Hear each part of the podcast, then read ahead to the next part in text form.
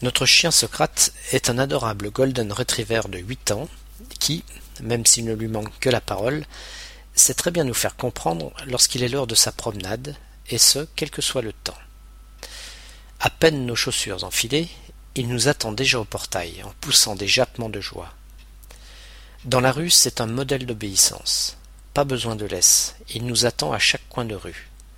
Il connaît l'itinéraire sur le bout des pattes. La seule chose qu'il ignore, c'est la couleur des feux. Arrivé à son parc préféré, il nous fausse compagnie pour aller saluer ses congénères.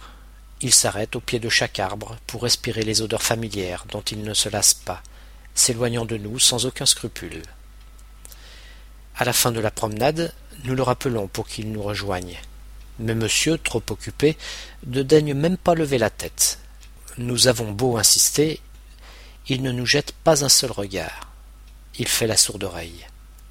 Faire la sourde oreille signifie que l'on fait semblant de ne pas entendre une personne qui nous parle, pour ne pas être obligé de répondre à sa demande ou à sa question.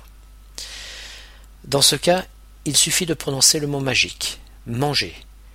Il est alors si pressé de rentrer, pensant à ses croquettes préférées, que nous avons bien du mal à le suivre.